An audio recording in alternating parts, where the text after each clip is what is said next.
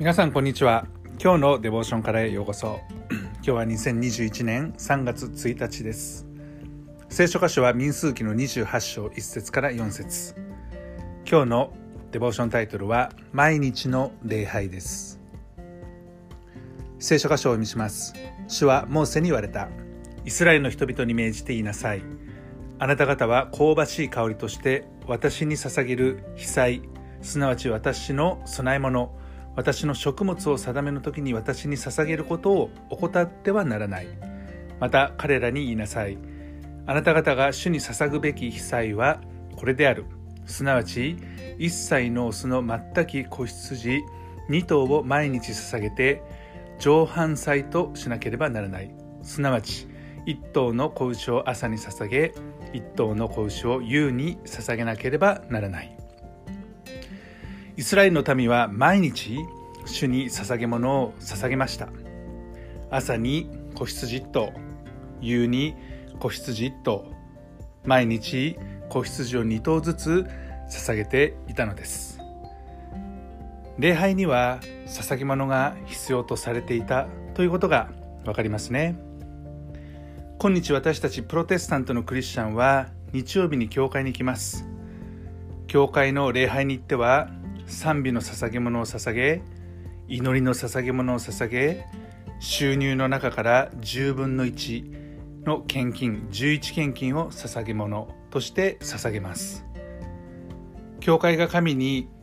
従う人々が集う場所であることそこは私たちが習慣的にですね集まる場所となっています。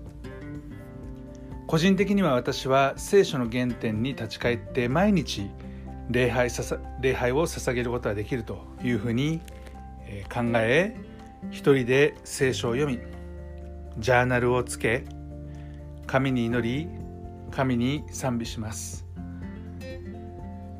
家族や教会のメンバーたちに対しては聖書のお話をすることもありますし一緒に賛美歌やワーシップソングを歌ったりまた一緒に祈ることもありますね、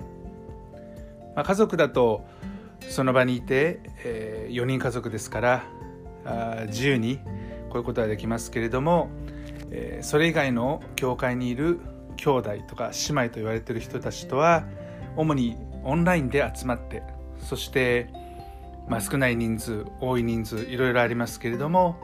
えー、そのオンラインを通して集まることでお互いの必要のために祈ったりまた励まし合いをしたり、えー、近況を聞いたりしてですねえー、その交わりフェロシップを継続的に、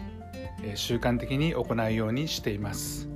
まあ、クリスチャン生活の素晴らしいところはこのように、えー、かつてはですね、まあ、食事やお茶を